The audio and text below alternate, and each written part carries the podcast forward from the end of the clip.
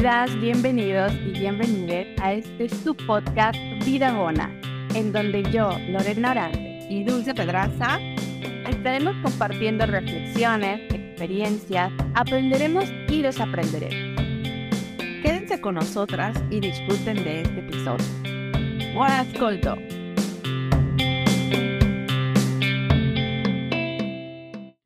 Bienvenidos a este nuevo capítulo de su podcast Vida Bona. Yo soy Lorena Orantes, eh, pero antes de pasar a este capítulo, que va a ser un capítulo súper especial de nuestro podcast, quiero primero que nada darle la bienvenida a mi colega, a mi comadre, a mi, a mi nalguita, Mi amiguísima Dulce Pedraza, ¿cómo estás? ¿Cómo te ha ido en estos días? Feliz, feliz porque estamos este, avanzando con este proyecto. La verdad es que empezamos así como, pues hay que aventarnos, pero híjole, el, el capítulo de hoy es un capítulo bien especial y estoy bien feliz.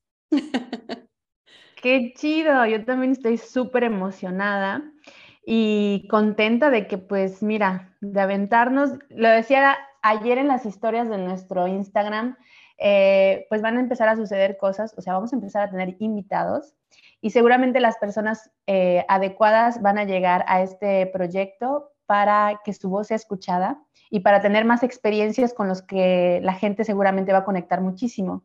Y ya para no darle más, eh, más rollo a este asunto, vamos a entrar con nuestro primer invitado. Miguel Ramos.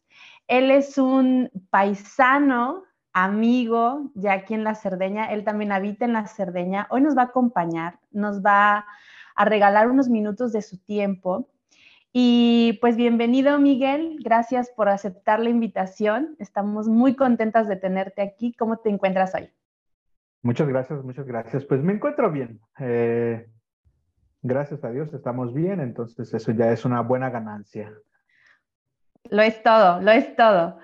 Miguel, te voy a platicar rápidamente eh, que en los primeros episodios hemos hablado mucho eh, pues de nuestras experiencias como mexicanas eh, lejos de nuestro país, de un poco como cómo se mueve la gente para acá, cuáles son las motivaciones. En su mayoría somos mujeres, doblamos el número de hombres que llegan a Italia, más, sí.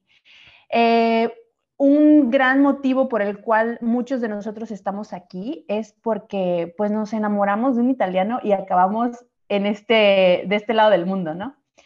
Y nos parecía muy importante como eh, pues conocer la experiencia de un hombre, ya que son menos, pero nosotros desde la perspectiva pues femenina, ¿no? Eh, ya hemos platicado mucho de nuestras experiencias de mamás, de cómo le hacemos con la familia, la maternidad, todo esto, pero queremos enriquecer mucho más lo que vamos platicando en este, en este contenido y nos interesaba mucho conocer la experiencia de un hombre, porque sabemos que em, hay algunos cambios, las dinámicas eh, o no, eh, podemos también coincidir en muchas dinámicas dentro de la familia, y queríamos eso, justo, eh, saber, ya que estás aquí, que nos permitas conocer, eh, pues un poco tu experiencia como extranjero de este lado, o sea, como mexicano en Italia, tu experiencia como padre, tu experiencia como, como, como, como esposo, cómo llegaste a la isla, pero bueno, vamos a darle paso a que Dulce te haga la primera pregunta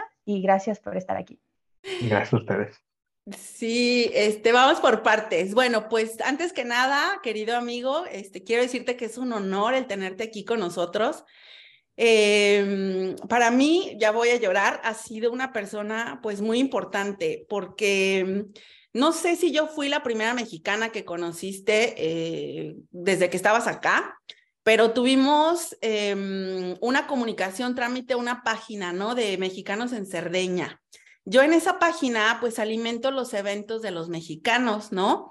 No tiene mucha gente que la sigue, pero me ha tocado que varios de los mexicanos que han llegado aquí se topan con esa página y a partir de ahí pues ya conocen a todos los demás. Y bueno, desde ese primer contacto que tuvimos tú y yo, este, siempre has estado como muy presente, ¿no? En mi vida, aunque no nos habíamos visto físicamente, pero este, me has ayudado mucho, me has dado consuelo, me has, este, te digo que ya voy a llorar, me has escuchado, me has ayudado y has sido pues una persona muy importante, ¿no? Que en esos ratitos y, y problemas que yo estaba en desesperación, como que siempre has tenido esas palabras bonitas de decirme. Y por eso te digo, eh, em, Eres muy especial y me siento honrada el tenerte aquí con nosotros, que nos platique esto, esta experiencia. Perdón por los llantos, pero bueno, así soy. es, la emoción de, de, hablar conmigo. Exacto. Y, este, y Miguel, pues, antes que nada, pues nos gustaría saber quién es Miguel Ramos. ¿Quién es Miguel Ramos? Es una, una pregunta muy interesante porque debo decirles que primero de todo estudié filosofía. Hacerme una pregunta de quién es Miguel Ramos, es, para mí es difícil eh, responderla. Pero más que nada les voy a hablar un poco de, de mi historia para, para que sepan este, a grandes rasgos, eh, a grosso modo, como se dice aquí, quién es Miguel. Miguel es un papá ahora. Eh, estos eh, años que he estado aquí en, en, Cerdeña, realmente me trasladé para, para casarme, para tener una familia. Pero Miguel es una persona que nació allá en el lejano 1986. A pesar de que me ven la barba blanca, soy una persona relativamente joven. Estás jovencísimo, no inventes. Este, pues Miguel es de Guadalajara, Guadalajara, Jalisco. Eh, gran parte de, mi vida eh, la he hecho allí, aunque si bien mis padres son de, las, de la Huasteca, de la zona de la Huasteca en México, eh, para quien nos escucha, el estado de, de, San Luis Potosí, de Hidalgo. Mi padre es de San Luis Potosí, mi, madre de Hidalgo. Entonces mis raíces vienen de, de, por allá, raíces indígenas, raíces de, de personas que, que han trabajado la tierra. Entonces, desde ahí estoy anclado, digamos, a, a, mi país. Porque yo creo que todos, de alguna otra manera, los recuerdos de nuestra infancia nos anclan a, a un pedazo de tierra en concreto. Entonces, mi, mi pedazo de tierra en concreto es ahí. Eh, Miguel hizo, aparte de la, secundaria, la primaria, la secundaria, siempre en Guadalajara y después de la secundaria, eh, durante la secundaria, mejor dicho, me entró la inquietud de entrar al seminario. Eh, entonces, después de que terminé la secundaria, entré al seminario con los misioneros javerianos, que están un poco regados por todo, todo el mundo. Y eh, pues entré al seminario terminando la secundaria y pasé prácticamente ocho o nueve años de, mi vida dentro del seminario. Entonces, eh, después salí, me fui a trabajar en una parroquia, eh, ayudando en la catequesis, que era lo que yo sabía un poco de, la organización de la catequesis, siempre en la Huasteca, en una misión que tienen los mismos javerianos allá en Acoyotla. Y eh, después regresé a Guadalajara, encontré ya un trabajo un poco más estable en Samsung haciendo reparación de, equipos de cómputo. Y eh, estando en la Huasteca, eh, había conocido a esta mujer hermosa para mí, eh, llamada Egle Muroni. la vi cuando todavía estaba en el seminario, pero dije, una italianita aquí que hace perdida acá en, en, la Huasteca. Me gustó, pero yo estaba en el seminario, en ese momento era religioso, entonces no me interesó hacer una, una relación ni siquiera de amistad, ¿me entiendes? Eh, dejé estar ahí todo. Después de prácticamente siete años, yo ni no la volví a ver y nos reencontramos otra vez en la Huasteca y empezamos a hacer una, una bonita amistad, eh, de la cual después eh, para mí surgió una, una oportunidad de, de, relacionarme más profundamente con la que hoy es mi esposa.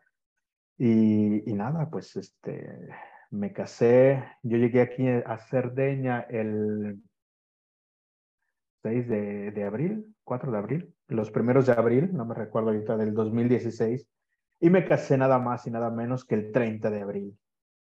O sea, fue mi travesura del Día del Niño. Oye, pero ella qué hacía en México? Oye, ¿ella estaba viviendo en México? No, mi esposa realmente eh, hizo una experiencia de misión con los misioneros javerianos. La primera vez que yo la vi, eh, esta vez que, que, les platico, la vi cinco minutos, basta. Y dije, wow, qué bonita muchacha, pero después dije, pues es italiana, eh, viene aquí de misión un par de meses, después se va, yo estoy en el seminario, pues ¿qué me interesa? Ni siquiera me interesó entablar una relación de amistad. Ella hizo una experiencia de misión allá cuando yo salí del seminario que ayudaba en esta parroquia en la organización de la catequesis, ella regresó a hacer otra experiencia y ahí nos conocimos, eh, tuvimos más contacto, un, par de meses estuvo ahí y pues ya hicimos más, este, eh, acortamos los caminos para, para, la eh, para conocernos, mejor dicho. Wow. Oye, Miguel, entonces decidieron como, como, acabas de decir, eh, acortar los caminos, conocerse a profundidad, se enamoran, ¿Sí? se, casan en México. No, nos casamos aquí en, en, Cerdeña. Cuando yo me vine para acá, eh, ese era el plan. Realmente yo quería, yo, Miguel, en mi idiosincrasia, quería que ella se fuera a vivir a México, porque, digámoslo así, todos los seres humanos tienden a buscar su comodidad y su interés propio. Cuando empiezas a relacionarte con una persona, pues tienes que tomar también en cuenta la, realidad de la otra persona. Entonces mi idea era, no, pues se viene a México, pero platicando un poco más con ella, me dijo, no, pues es que mira, en Italia nosotros tenemos una pastelería que es una empresa familiar y, pues este, si yo me vengo para México, cierra, no, no hay quien, quien le dé continuidad al laboro yo me dije, pues no puedes hacer esto, no puedes hacer cerrar una empresa familiar nada más por el capricho de portarte a, a esta italiana en México. En ese momento, perdóname, perdóname. No, no, digo, para, para decirle a las personas que los, los sardos se sienten primero sardos y después italianos. Totalmente. Entonces, ¿por qué debía robarme a esta sarda y llevármela a México? Exactamente. Oye, y mm, entonces decides como pues acompañar a tu esposa en esta decisión de, continuar con el proyecto familiar. ¿Cómo fue el llegar aquí a Italia para ti?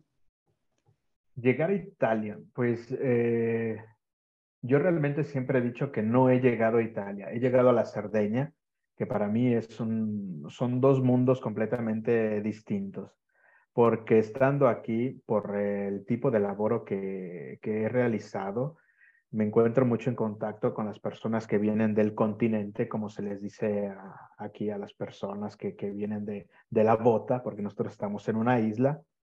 Y me he encontrado con la, eh, digamos, la, el modo de ser de, del italiano continental, frío muchas veces, eh, que cuando entran en un negocio ni siquiera saludan, aunque tú vas y les dices buenos días, buongiorno, eh, ¿te puedo ayudar en algo?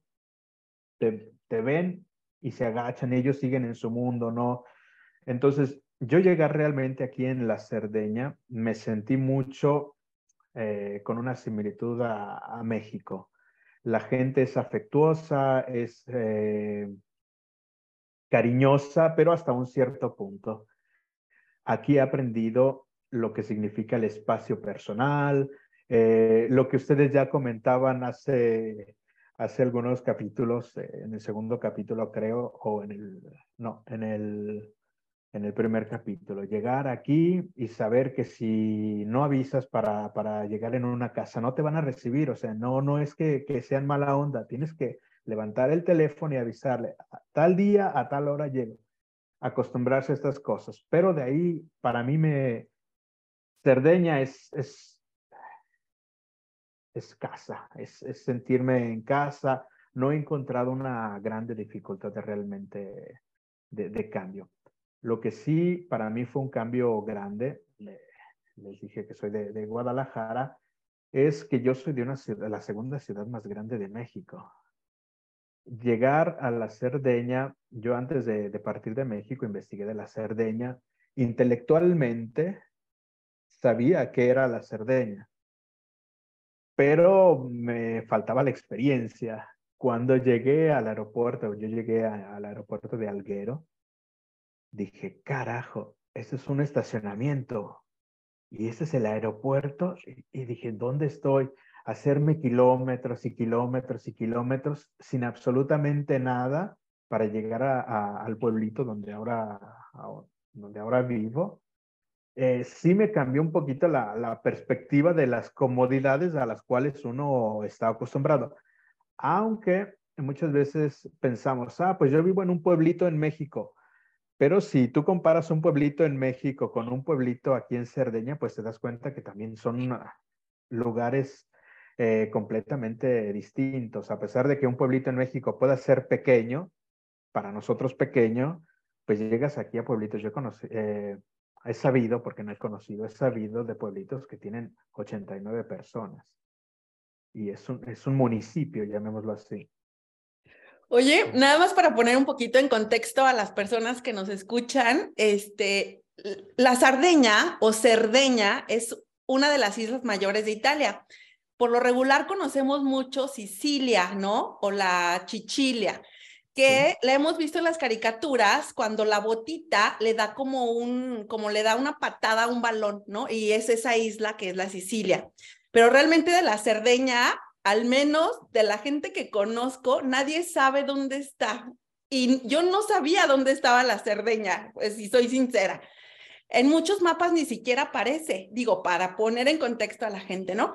Y aparte es una isla que la recorremos en tres horas, de norte a sur, o sea, ir de Aguascalientes a Guadalajara hacemos una hora. Entonces, tres veces ese viaje y ya terminamos, ya llegamos de la punta, ¿no? De, la isla de norte a sur. Y aparte, en esta isla tenemos un millón, somos un millón de habitantes. O sea, yo no sé en Guadalajara cuánta gente hay, pero seguramente más de un millón sí habrá, ¿no? Sí, sí, imagínate, en Guadalajara, yo cuento Guadalajara como la zona metropolitana, porque justamente Guadalajara, solamente Guadalajara tendrá un millón y medio de personas, pero Guadalajara está compuesta también de Zapopan, Tlaquepaque, muchos otros municipios que también son grandes. Y somos más o menos entre nueve millones de, habitantes.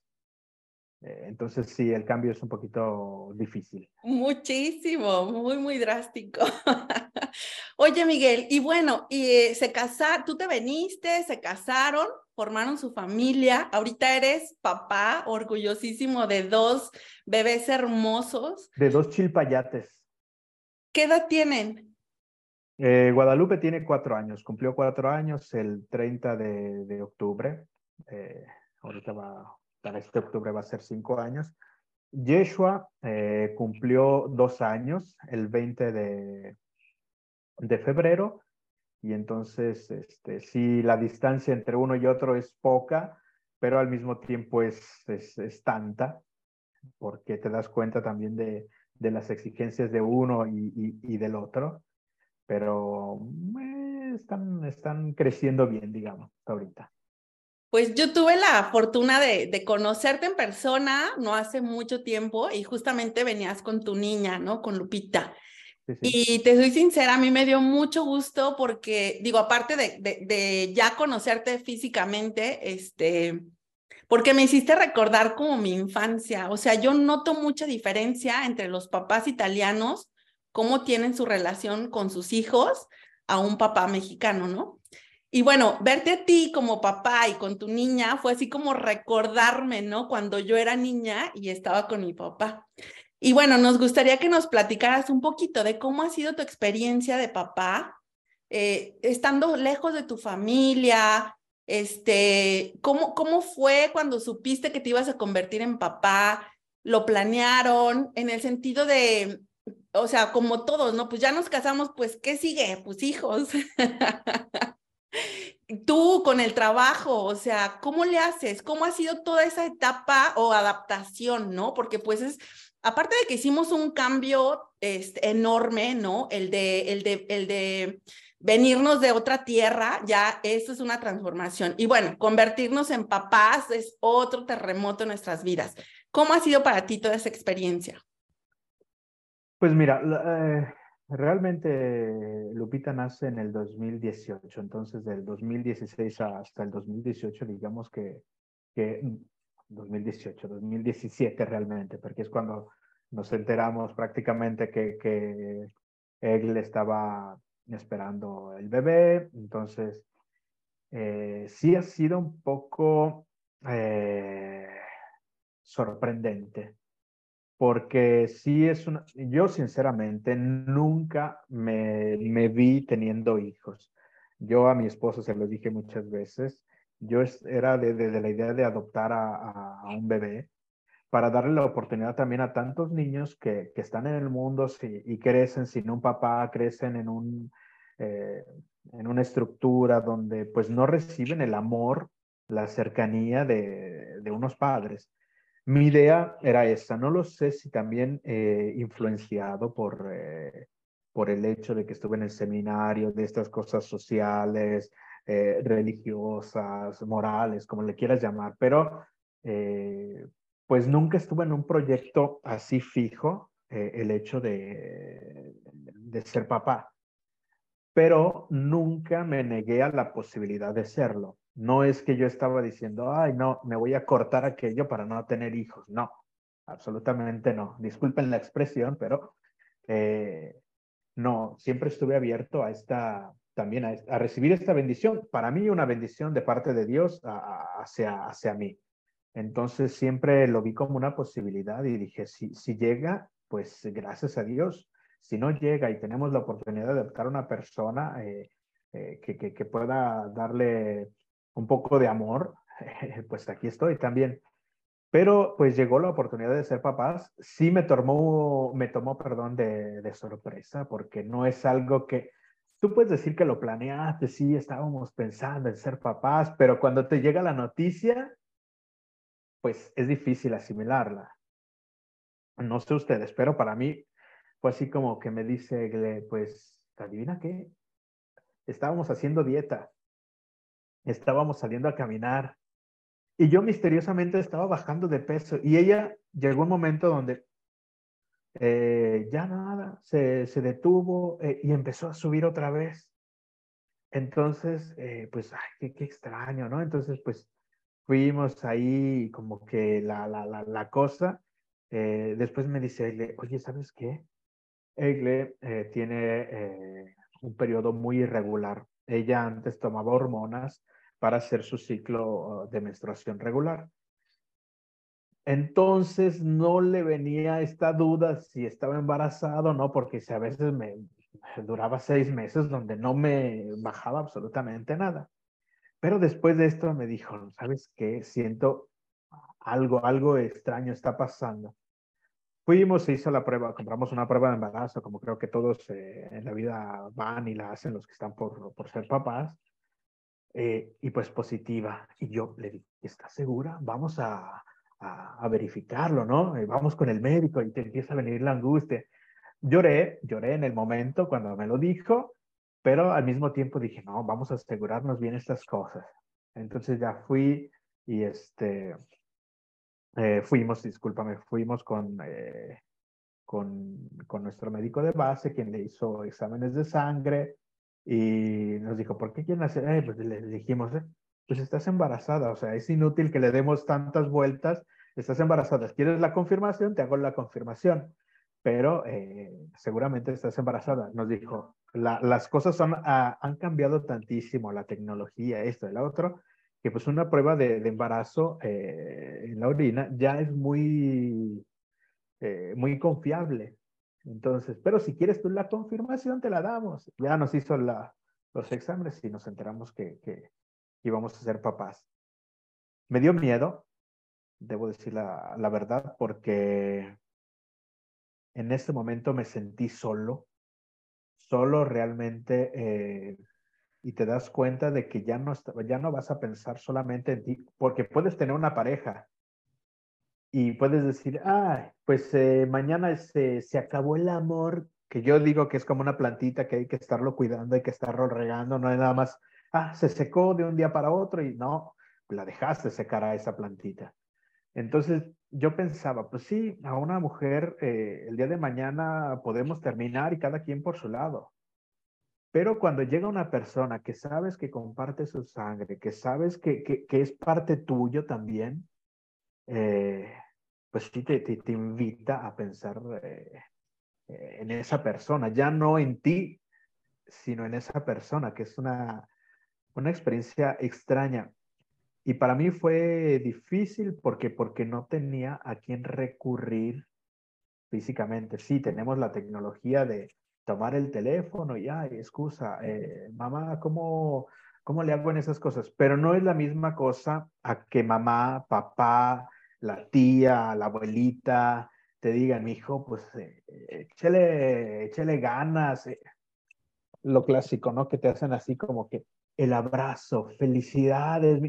Yo, yo cuando contamos la noticia a mis suegros, por ejemplo, eh, yo me recuerdo esto, y como dicen aquí los italianos, yo me la amarré al dedo, eh, porque le, dije, no, pues eh, para decirles, yo todo contento, ¿no? Que pues van a ser abuelos. Mi suegro, la primera cosa que me dijo fue, cavolo, questo adesso diventa un problema. Prácticamente lo que nos dijo es, carajo, esto ahora eh, será un problema. Entonces, sí, yo me quedé, no lo, no lo hizo con, con maldad, con la, la, la, cosa, pero mi suegro, eh, visto que tenemos una, una empresa familiar, mi suegro pensaba en el trabajo de la empresa, que es muy típico de los italianos, es muy típico de, del emprendedor. Y entonces, sí, yo me quedé así como que, carajo, eh, mi suegra, cuando se lo dijimos, pues abrazó a su hija y todo, felicidades. Y, y uno como hombre también espera realmente, lo espera, aunque si estamos acostumbrados o estamos eh, dentro de una sociedad machista, pero queremos un abrazo o que alguien nos diga, ay, felicidades, algo. Entonces para mí fue, fue difícil eh, realmente esta etapa de enterarme que, que iba a ser papá. Después poco a poco vas caminando en el proceso, te das cuenta de realidades, te das cuenta de, de problemas que surgen eh, a causa de, de, del embarazo, que, que tú ni siquiera te, te, habías puesto en mente, complicaciones, digo, para, para tu esposa, complicaciones eh, para, para hacer coincidir tiempos, para hacer coincidir actividades, sabes que tu esposa va a ir caminando en el proceso de gestación y va a llegar un momento donde no va a poder hacer ciertas actividades o no va a tener ganas de hacerlo. Y empieza el conflicto con que todavía me querrá o, o, a lo mejor no. Y no hay esa confianza para acercarte con otra persona y decirlo. Eh, preguntar, porque todas estas experiencias eh, a mí me tocaron vivirlas solo, solo completamente porque, repito, estamos fuera de nuestra cultura, no conocemos, yo en ese momento no conocía bien a bien el idioma hasta ahora, no es que hable muy bien el italiano, pero eh, son realidades a las cuales no, no te preparan. Yo escuchaba su, eh, el podcast sobre niños, gran, niños pequeños, problemas pequeños. y yo dije, pues sí, es verdad, porque no, está, no tenemos un manual, un manual cómo, cómo ser papás. Puedes eh, tomar, escuchar la experiencia de la persona que está arriba de ti, que tiene hijos grandes, pero nunca va a ser igual a tu experiencia propia. Entonces, eh, sí, para mí fue, fue difícil, fue chocante, fue un, una experiencia nueva. Ay, Miguel, amo lo que, lo, que, lo, que nos estás contando, es una gran experiencia. Eh, dijiste una frase que me parece como muy rescatable y es que también los hombres necesitamos un abrazo.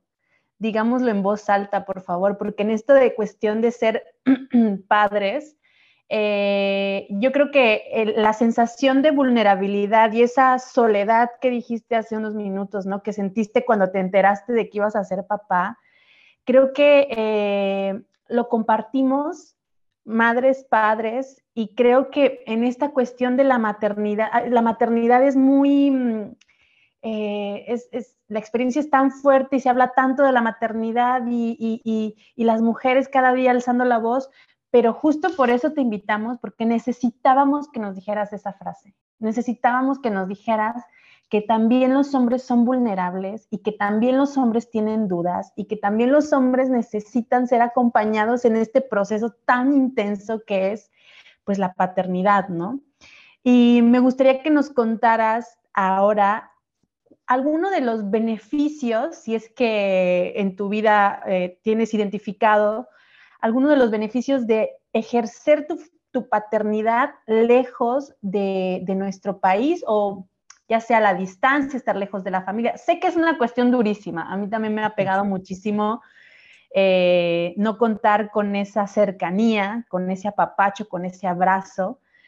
Pero también hay muchos beneficios. Dulce y yo hemos platicado algunos de ellos en, los episodios anteriores y nos gustaría escuchar si tú tienes alguno ya ahí como presente. Pues mira, eh, beneficios yo creo que, son muchos. Yo quiero nada más eh, enmarcar algunos que, para mí son son más significativos. E, el primero de todos es el hecho, de lo que ustedes ya mencionaron en, otros episodios, la salud pública. La, primera cosa que yo pensé, mexicano, eh, salud pública mexicana, es, ¿y cuánto me va a costar? E, e, esa es la, la, primera cuestión que, que, me pregunté, ¿cuánto me va a costar tener una paternidad aquí en México? O sea, ¿cuánto debo pagar? Porque sí, sabemos que en, el, eh, en México están los hospitales públicos, pero pues la atención no es que digamos que es la, la mejor.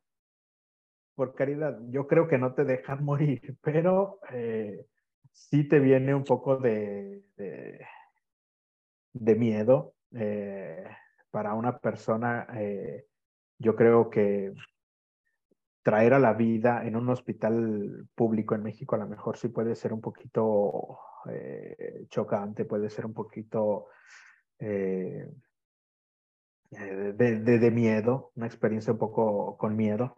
Pero aquí la, la primera cosa, si hablamos del, del, punto económico, es que no me costó absolutamente nada. Yo estaba pagando la, mis impuestos, entonces eh, mi esposa paga sus impuestos, tiene derecho a la salud pública. Y aunque si no, los, no, lo, no lo estuviera, tiene derecho la persona a, la salud pública.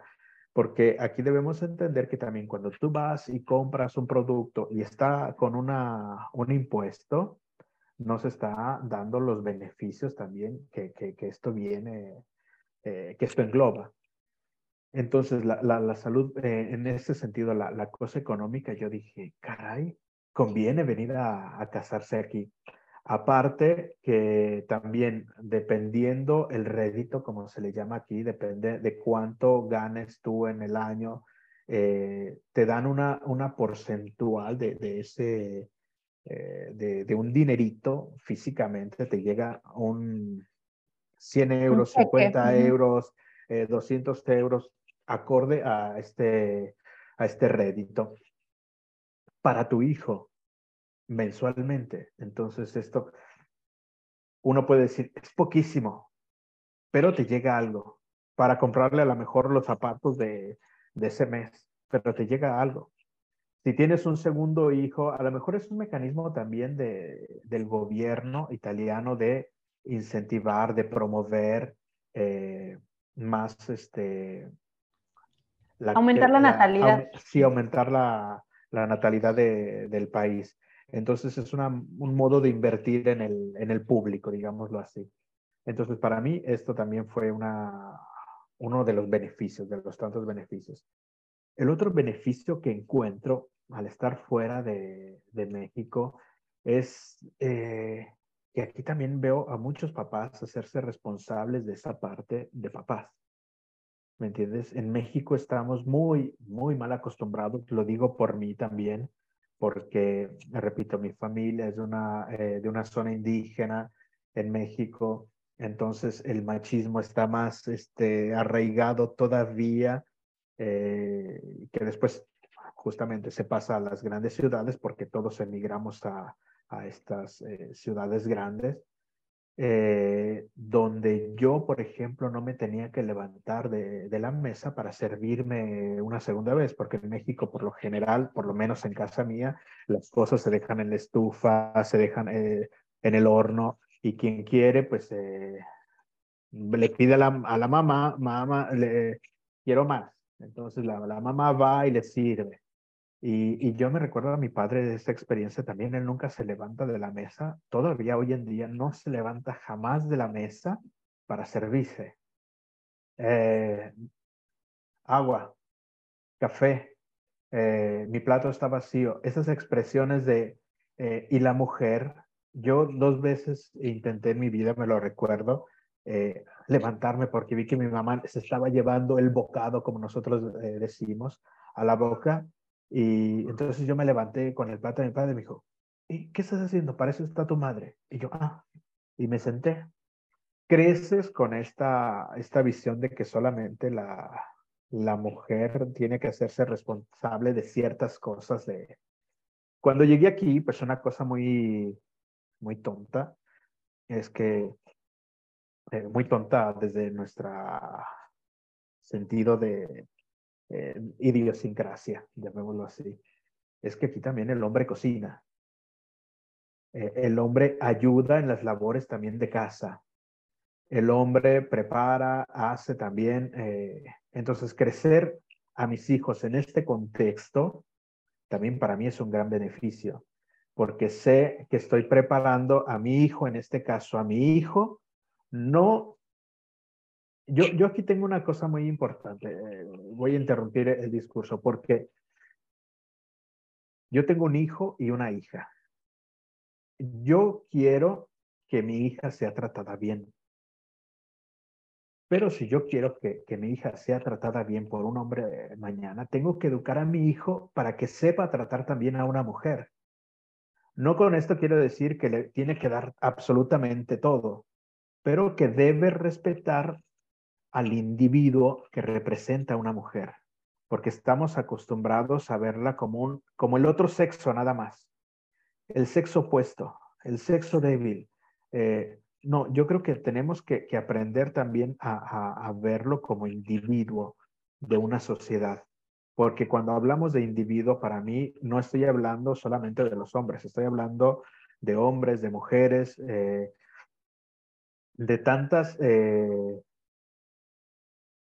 individualidades que existen en, una sociedad. Eh, por eso yo digo, yo creo que crecer en este ambiente a, mi hijo y a mi hija es importante. Para mí es un grande beneficio porque culturalmente te ayuda tanto. Gracias por eso que acabas de decir. no, me den, no me den las gracias a mí porque realmente es nuestro contexto que nos ayuda, pero a mí me ha abierto mucho los ojos haber estado en el seminario, ver las cosas desde una óptica a lo mejor más lejana, eh, mi propia historia, revisar mi propia historia, eh, ver cómo mi historia me, me ha llevado a actuar de esta o de otra manera y saber que yo puedo modificar, a pesar de mi historia, puedo modificar ese proceso a donde estoy dirigiéndome. Entonces yo creo que, que, esto es una, una, cosa importante también de, de, estar aquí. Ay, amigo, te aplaudimos como no tienes idea. Y nuestros corazones, porque veo la carita de mi Lore y estamos así de ¡ah! Y finalmente. Totalmente. Me parece importante, nos emociona mucho porque es algo que creo que cada vez pasa más, creo que cada vez las dinámicas están equilibrando eh, no puede dejar de emocionarnos porque todavía no es como la norma, porque aunque quisiéramos que, fuera ahora ya la mayoría de familias que funcionan de esta forma, no lo es. La verdad es que no lo es, sobre todo en nuestro país que todavía es muy machista. También aquí, pero bueno, quizás de otra forma. Eh, y siento que nos emociona mucho, no con esto queremos eh, decir que em, tendría que ser algo especial, pues, o sea, tendría que ser la normalidad. Me parece muy importante como dejar esto muy claro. Nos emociona, pero al mismo tiempo esto tendría que ser la normalidad. Y para allá vamos, creo que estamos haciendo un gran avance y me parece por eso importante como escuchar historias como la tuya, para que la gente vea que es posible. Te doy eh, voz, amiga. Sí, no, pues más que nada, eh, yo pienso que, que, tiene que ver el conocer otros mundos, ¿no? O sea, hasta que no ves otras cosas, te das cuenta en lo que puedes crecer o las decisiones que puedes tomar, ¿no? Como en tu caso. Entonces, pues te digo, estamos muy emocionadas y súper agradecidas que puedas contarnos tu historia. Y bueno, queremos saber más. Yo tengo mil preguntas, aparte de las que ya teníamos ahí planeadas, pero híjole, a lo mejor nos regalas un segundo episodio. ¿Cómo ves, Miki? Claro que sí, ustedes no se preocupen. Bueno, vamos por partes. Este, me gustaría saber em, cuál ha sido el reto más grande que has tenido que afrontar como papá. Eh, es parte de lo que hemos ya estado contando y nos interesaría saber tú como hombre, ¿no? ¿Cuál es tu reto más grande? Pues el reto más grande que, yo, Miguel, ha, tenido es romper los paradigmas del machismo en mí. Yo no hablo de, de los demás porque no conozco, no conozco la experiencia mm, de, los hombres eh, en general en México. Eh, o, de cada individuo, mejor lo. Eh, yo eh, aquí he aprendido a romper ciertos paradigmas machistas míos. Eh, ahorita, por ejemplo, te, te, digo una cosa muy, muy superflua, pero actualmente yo no estoy trabajando a lo largo de la semana. ¿Por qué? Porque tenemos a un hijo pequeño eh, mi, mi, suegra no está bien de salud, entonces no puede estar presente en, eh, en el laboratorio como, como quisiéramos. Y tampoco puede, no queremos forzarla a estar con los niños porque sabemos que, que este problema de salud que tiene la está cansando. Eh, a veces no está de ánimo, se siente más agotada. entonces no queremos darle la responsabilidad, pues yo bajo a trabajar y usted se queda con el niño porque eh, aquí están muy acostumbrados a esta realidad, también debo de decirlo, que los niños los, eh, ah, pues que te cuide tu abuela y se los dejan. Y yo veo aquí muchas parejas, yo a veces les decía, pues esto a mí me, me escandaliza, no me entra todavía en, la cabeza.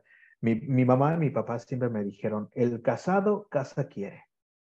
Te puedo cuidar los hijos eh, una hora, dos horas en lo que tú estás trabajando, pero después, hijo, usted se hizo sus hijos, vaya a, educarlos, vaya a mantenerlos, prepáreles de comer, lo que necesite hacer. Yo te los... Aquí se tiene mucho de que, ah, pues mamá, mañana eh, te dejo a los niños porque me voy a ir a una fiesta. Y yo veo a, papás completamente que se van a las fiestas todavía como si fueran novios y todo. O, y yo digo, y la responsabilidad, de, espera, la, responsabilidad de educar a, a, los hijos es nuestra. Sí, eh, necesitamos ayuda muchas veces, la podemos pedir, tenemos esa confianza, pero debemos este, eh, ser responsables nosotros. Entonces, yo, eh, retornando, regresando al, al, al, al meollo del asunto, yo no estoy trabajando a lo largo de la semana. Mi esposa tiene que bajar porque ella es la pastelera, ayudada por otra señora que también es pastelera, y tienen que trabajar en la producción de, de, la pastelería. Yo realmente los fines de semana es cuando me ocupo, eh, porque me toca a mí salir con, con mi cuñado a hacer el, el, mercadito, hacer los tianguis que le conocemos en, México eh, con nuestro producto. entonces yo los fines de semana, sea sábado o domingo, pues salgo con mi cuñado y vamos a distintas partes de la Cerdeña a hacer la venta de este producto. Durante la semana, pues me toca eh, cuidar a, mi niño en este caso, porque a Guadalupe, pues si en la mañana la levanto, doy este, leche, lo que necesite hacer la colación, le hago el bidé. Eh, para los que no saben, pues también aquí hay un bidé. Eh, pues la preparo para ir a la escuela y la llevo a la escuela, regreso, mi esposa ya se cambió, baja al, al negocio, entonces yo ya espero a que Yeshua se despierte o si no se despierta porque a veces le gusta dormir mucho, voy y lo despierto despacio y estoy con él eh, toda la mañana, salimos a caminar, jugamos, este, pues lo que se puede hacer con, con el niño. Después, eh, a, esto de las 4 de la tarde voy y recojo a mi hija. Pero entonces, para mí, romper estos esquemas donde debes tú decirte a ti mismo, Miguel, pues este es un esquema machista. Este es un esquema que has aprendido, pero que puedes modificar. Ese es uno de, de, los grandes retos para mí como persona. Eh, te lo decía hace, se los decía, perdón, hace, hace poco el, hecho de mamá se tiene que levantar a, a, poner eh, más comida en el plato. Eh, yo me recuerdo en casa mía, por ejemplo, no se levantaba eh, la mesa. Eso era una cosa de la mamá. Yo a mi hijo y a mi hija les, les estoy educando. Oh, el plato, vaso, la forqueta, el tenedor, la cuchara, en el lavandino entonces ya poco a poco están aprendiendo a llevarlo. Y digo, porque no es una cosa de solamente de, de, de, mujeres, porque estamos acostumbrados a verlo así. La otra cosa, a ver, niños, hicieron su desmadre, hicieron su regadero de, juguetes, por favor recojan. Mi hija, que es más grande, entiende muy, muy velozmente y empieza a recoger. ¡Eh, eh hazte ayudar de tu hermano, porque no eres sirvienta de tu hermano. No lo enseñes a que tú vas a hacer las cosas. Entonces, yo, por ejemplo, le digo, tú recoges un poco de cosas, dos, tres cosas, y se las das en mano a tu hermano. Y le dices, hermano, vamos a llevar estas cosas juntos a, recoger. Entonces, estos pequeños pasos que estoy dando, ¿por qué? Porque los estoy también haciendo conmigo. Estas son los retos a los cuales me estoy enfrentando, a mí mismo, a mí, al, machismo interno al cual he estado educado también. Pues, como lo mencionamos en algún episodio, no recuerdo cuál, eso de educar con el ejemplo, ¿no? Eh, es muy importante y creo que tu, este proceso en el que te has tenido, esta palabra que se usa mucho actualmente, que de construir todas estas ideas machistas, ¿no? Eh, nosotras vivimos ya también en relaciones eh, que funcionan un poquito como la tuya, ¿no? ¿Será que estamos también casados con italianos? Las dinámicas de las familias también han ido cambiando con el tiempo, ¿no? Ahora ya no es solo el hombre que trabaja, sino también la mujer. Eh, me encanta un poquito la dinámica que ustedes tienen porque al final es un negocio familiar, entonces como que se pueden como organizar muy bien, ¿no? Algo que a mí en lo personal me ha costado un poquito de trabajo con mi esposo porque tiene turnos quebrados, no tenemos una rutina, es un, es un caos, pero bueno. Eh, pero me gustaría como eh, preguntarte, Miguel,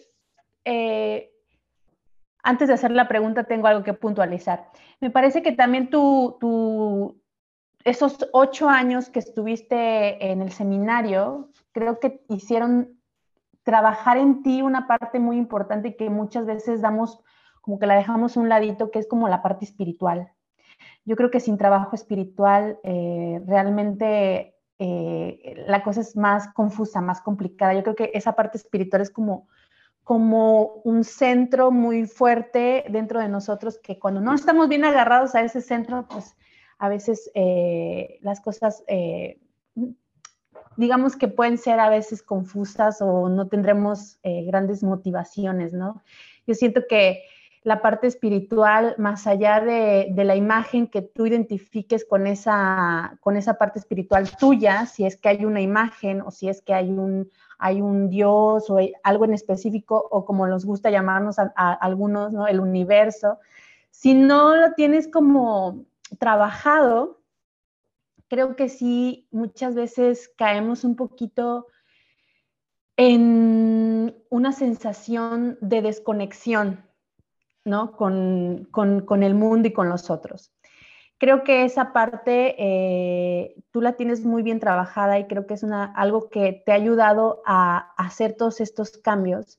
Pero, me gustaría saber si tú identificas momentos o situaciones u otras eh, herramientas que te han ayudado a deconstruir todas estas ideas machistas de las que pues tú como yo y como muchas otras personas hemos crecido si identificas algo, más que te haya ayudado o si te gustaría también profundizar en, esos ocho años de seminarista, si, si, cómo fue ese trabajo interno. Pues mira, miren, es que como veo una persona, siempre hablo a esa persona que, está en este momento ahí. Entonces ahí disculpen. Eh, el proceso en el cual el seminario te, te, enseña, por lo menos con los misioneros javerianos, es también a, hablar lo que nosotros le conocemos como el rostro humano, es decir, a trabajar también tu historia personal. Puedes pensar que es una parte muy psicológica, pero un ejemplo claro que a mí me ha ayudado tantísimo eh, fue el hecho de que durante el seminario te hacen escribir tu historia. Eh, tienes que hacer tu biografía tal cual, hasta ese momento, hasta ese día, ¿qué ha sido? ¿Cuándo naciste? ¿Quiénes son tus padres? Y, empiezas a, narrar tu historia. Yo me recuerdo en mi primera biografía, ¿sabes cuántas páginas utilicé? La mitad de una hoja.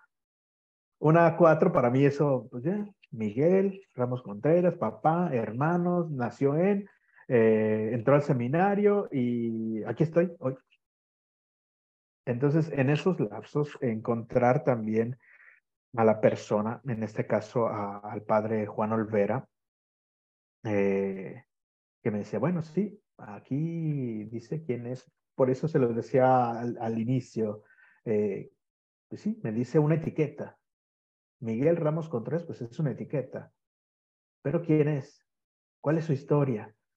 Y yo, ah, ok, quieres saber mi historia. Ah, ok, ok. Entonces, pues, este, había una vez, prácticamente empecé así con mi, mi autobiografía, eh, pero para mí esta ha sido una herramienta indispensable de mi vida. ¿Por qué? Porque trabajar también tu historia personal eh, me ayudó mucho a reconocerme quién era yo. Después, en el seminario se trabaja también un proyecto personal de vida, se le llama, cosa que yo creo que ninguno estamos acostumbrados a hacer un proyecto personal de vida. Ninguno nos sentamos porque ahí sí te tienes que sentar y tienes que presentarle la mejor por obligación al padrecito una hoja donde diga que Miguel en dos años quiere llegar a, a ser sacerdote. ¿Cómo es que va a llegar Miguel a ser sacerdote con estos puntos? Ese es su proceso que quiere seguir. Y sabes que cada semana te vas a sentar con el padre y te va a decir, ¿a qué punto has llegado? ¿Cómo estás en este proceso? Me dijiste que querías llegar a hacer esto. Yo te veo en la comunidad de estas maneras que no me parece que están coincidiendo con lo que te fijaste tú de meta. Porque una cosa es la meta principal y después los pequeños objetivos que tú vas este, poniendo. Entonces te dice el padre, te confronta. La confrontación, no digo violenta, la confrontación eh, con la realidad.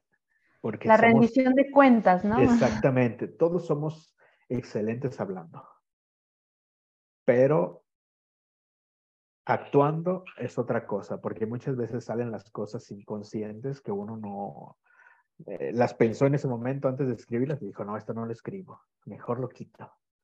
Entonces, este, para mí trabajar estas partes y después lo que tú ya decías, la parte espiritual de todos los días, levantarte, hacer una oración, de eh, cada vez que inicias cada actividad eh, en el nombre del Padre, del Hijo, del Espíritu Santo, todas esas cosas para mí fueron de, gran ayuda.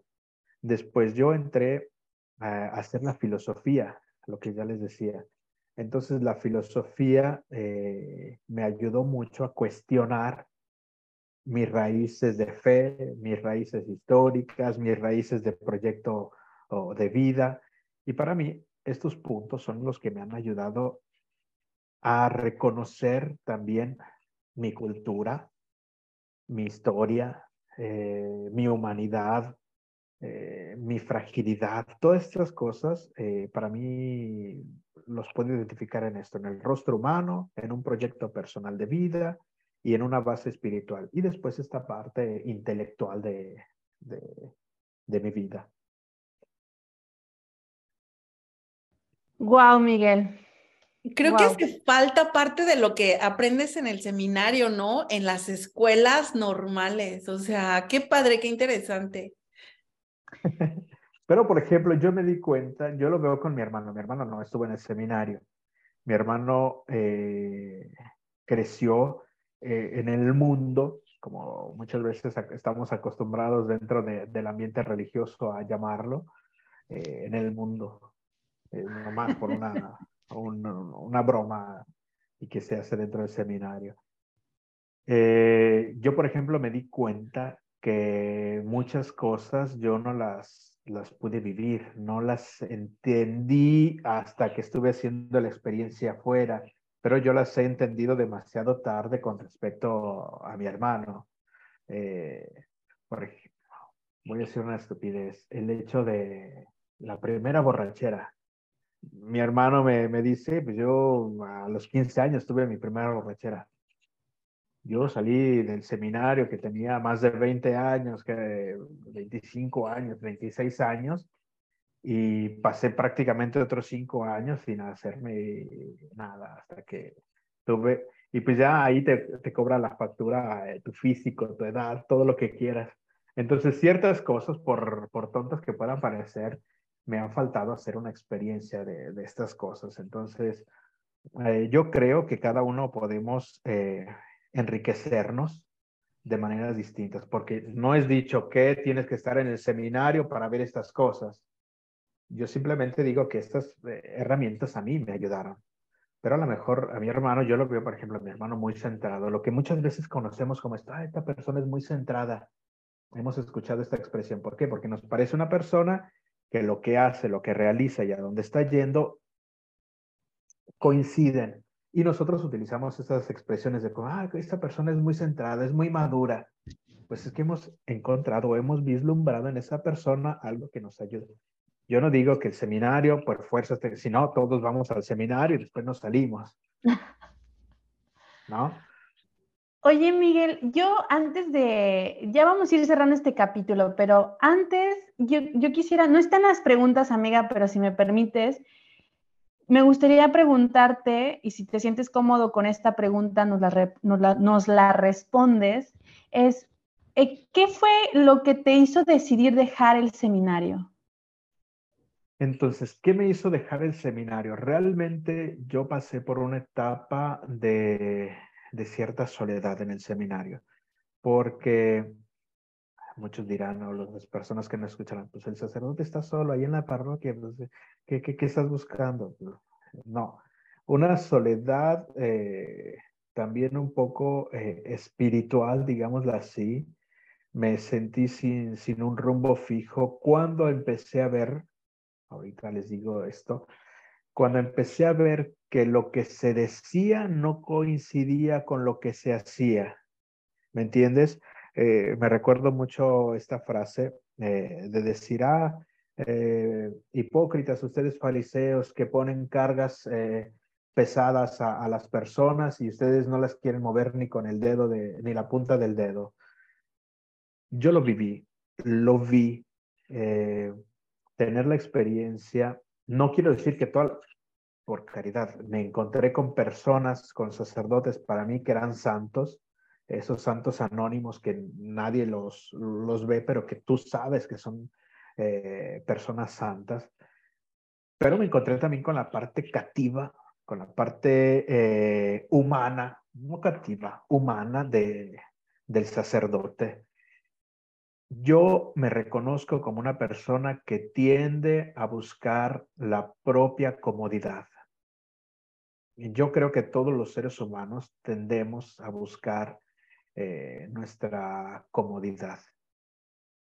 Si tenemos una tontería, si tenemos una piedrita en el zapato, ¿qué hacemos? Nos quitamos el zapato y nos ponemos otra vez el zapatito para que no nos haga daño. Buscamos nuestra comodidad.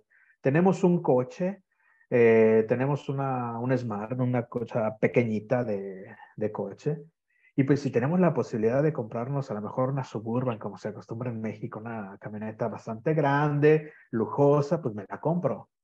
¿Por qué? Porque va, la cosa es que decimos, ah, estamos más cómodos. Si vivimos en un departamento, eh, buscamos tener una casa grande. Si tenemos esto, vamos siempre a buscar. Yo, Miguel, me reconocí como una persona que tendía a buscar su comodidad. Me pregunté a mí mismo, ¿y mañana? ¿Qué vas a hacer mañana? Cuando seas sacerdote y no vas a tener a nadie detrás de ti que te esté diciendo cómo comportarte y qué hacer. Porque yo escuché expresiones de, de algunos cohermanos en el seminario, sacerdotes, que me decían, es que yo soy un sacerdote y yo estoy formado. Mentira, no estamos formados jamás, ni dentro ni fuera del, seminario. Siempre estamos en la posición de aprender. Esto me hizo dudar de mi experiencia dentro del seminario, porque también, repito, pasé un, momento de, soledad. Eh, por eso es que realmente dejé el seminario, porque yo veía también el, eh, el trabajo que les costaba a mis padres ganarse un peso. Cuando yo salí del seminario me habían dicho, es que tú te vas a ir a Parma, tienes que ir a estudiar a Parma. Y yo dije, ¿por qué? Si yo dije que no quiero ir. Pues es que, pues por lo menos vete a hacer las vacaciones. Ya después de decir, ¿vacaciones? Eh, eh, estamos, estamos bromeando, vacaciones con el dinero que tú puedes decir, ah, es, el dinero de los javerianos. Sí, pero es dinero que muchas veces la gente te ha, dado, ha, donado para una institución religiosa para la formación de seminaristas, para la formación de sacerdotes. Y yo sé cuánto ganan mis papás, cuántos sacrificios hacen para que yo esté aquí y hacerme las vacaciones, aunque yo sé que no quiero seguir adelante. No. Entonces, decisiones, estas acciones me, me ayudaron a decidir. De... Ok. Muchas gracias por tu respuesta. Eh, pensábamos que íbamos a hacer un poquito ahí como metiches, pero bueno, gracias. Tenía mucha curiosidad, no lo podía dejar pasar. Amiga, pues estamos llegando al final.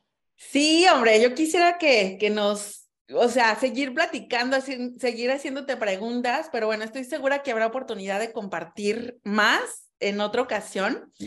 Y pues quisiéramos cerrar nuestro capítulo, este, si tú tuvieras algún consejo que dar a nuestros paisanos o quisieras eh, regalarnos una frase célebre que te haya acompañado en tu vida. Yo estudié filosofía, repito. Eh, mi autor al cual estuve estudiando tanto fue San Agustín y me quedé con una frase de él que dice, ama y haz lo que quieras. Ama et fat Realmente yo quisiera eh, que las personas que nos escucharan entendiéramos también eh, esta, esta cosa del amar, porque el amar no quiere decir nada más este, como ahora se entiende, el amar sexualmente, el amar físicamente. Amar también quiere decir muchas veces eh, corregir. Amar quiere decir muchas veces cambiar. Eh, yo quisiera que también las personas que, que nos escuchan aprendieran a amar, amar en el contexto personalmente. Muchas veces partimos con que tenemos que amar al otro, pero tenemos que amarnos a nosotros mismos. ¿Cómo puedo decir que amo al otro si no conozco la experiencia de amor? Eh, el, el, hecho de también no tener miedo a sentir amor. Muchas veces estamos acostumbrados a no querer sentir amor. Eh, aquí veo muy seguido el hecho de decir, te quiero mucho, te quiero bien, te voglio bene. Yo a mis hijos, yo a mis hijos les digo, te amo. Yo a mi esposa le digo, te amo. Eh, tenemos miedo a decirlo. Muchas veces crecemos, y aquí mucha gente me lo ha justificado, decir, es que pues sí, esa palabra se usa, pero se usa más en un contexto de pareja, es una cosa más profunda. Disculpa, y yo no tengo amor, no amo a mis hijos, no amo a mi pareja, no me amo a mí mismo, entonces yo creo que, que nos debemos dar la oportunidad de amarnos para poder también amar a, a, las demás personas. Y el amar, repito, es corregir también ciertas cosas que nosotros no están bien. Entonces yo quisiera que, las personas que nos escucharan aprendieran esto, una cosa muy, muy sencilla, aprendernos, porque los problemas siempre van a estar ahí, siempre van a estar ahí, nos van a estar esperando así con los brazos abiertos, vengan hacia mí. Entonces tenemos que, afrontarlos también con una cierta fuerza y, y, pues nada, también no tener miedo a, a pedir ayuda cuando lo necesites. Estamos tan acostumbrados a que el hombre no debe de sentir, no debe llorar. ¿Cuántas veces hemos escuchado? Los hombres no lloran. Yo crecí con esto de, ay, no seas maricón, hasta palabras ofensivas. Eh, no seas maricón, los hombres no lloran. Eh, pareces, eh, disculpen la, la, expresión, pero son expresiones que, que escuché y las quiero decir. no seas puto. Estas, estas expresiones que, que, que no, no deben. Entonces, si tú te sientes en la necesidad de pedir ayuda, no, no, no puedes eh, hacer todo tú solo. Pídela, ten la confianza de acercarte, de, decir a alguien, ayúdame, carajo, ayúdame. Yo ahorita con, con esto de la paternidad, estoy pidiendo ayuda por todos lados. hablo a mi mamá, hablo a mis tíos, hablo a los curas, que me dicen muchas veces, pues yo ni soy papá, no tengo hijos, ¿qué te puede ayudar? Tú, jálame las orejas, dime qué, qué debo hacer. Eh, entonces también el, escuchar a, los otros eh, te ayuda tanto.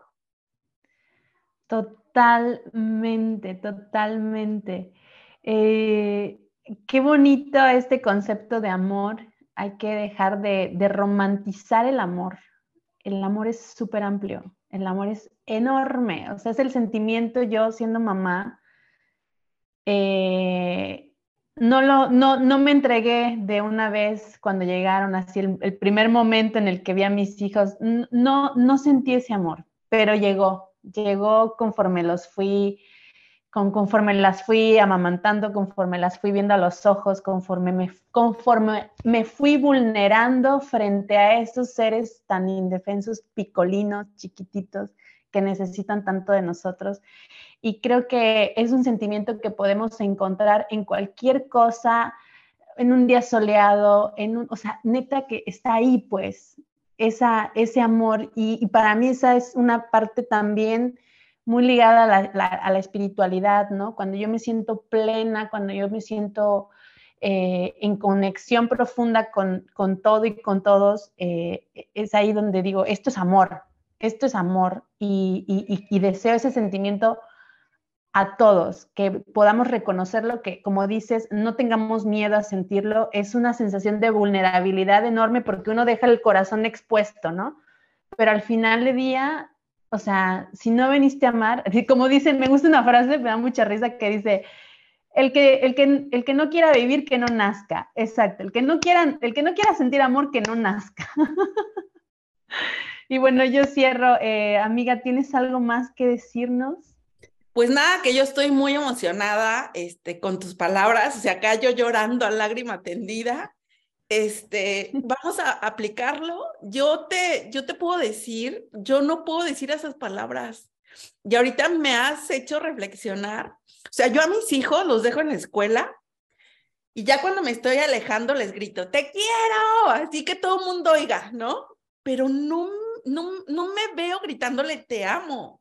Entonces, ahorita me hiciste reflexionar, o sea, me, me, me cayó así como el, no sé, como esa energía de chin, tengo que amarme yo también, ¿no? Como tú lo dices. Y pues, Miguel, te agradezco de verdad tus palabras, tu sabiduría, este, sí, tu sabiduría. pues tu experiencia, ¿no? Este, todo lo que nos compartiste, obviamente tu tiempo. Y pues bueno, yo ya te estoy viendo por aquí en un episodio más. Este, aparte también agradecerte que pues eres un arduo, este, ¿cómo se dice? Radio escucha. Te agradecemos mucho que estés al pendiente de nuestro podcast, que lo has compartido. Y pues nada, yo este, estoy muy emocionada. Ya no sé qué más decir, amiga. A ver. no, sí, gracias, gracias. Tienes una, ¿cómo era el narrar tu historia? Tienes un rostro humano hermoso, tienes una historia fantástica creo que puedes aportar muchísimo y si nos quieres acompañar otro día con algún tema preparado así en específico, nos va a encantar tenerte de nuevo aquí. Gracias por haber estado con nosotras. Gracias a todos los que nos escuchan. Eh, recuerden que nos pueden seguir en Spotify, en YouTube. Eh, síganos en Instagram y denle seguir a todo, todo, todo, todo lo que vean. Ahí donde vean eh, botón de seguir, síganos y mándenos correos, mándenos, mándenos buena vibra, por favor. Amenos, amenos, véannos con ojos de amor. Em, nada, gracias Miguel, que tengan una gran tarde y por mi parte es todo. Les deseamos una vida. Vida buena. Eh. Adelante. Gracias, gracias. Gracias, gracias, gracias a ustedes. Hasta pronto. Bye.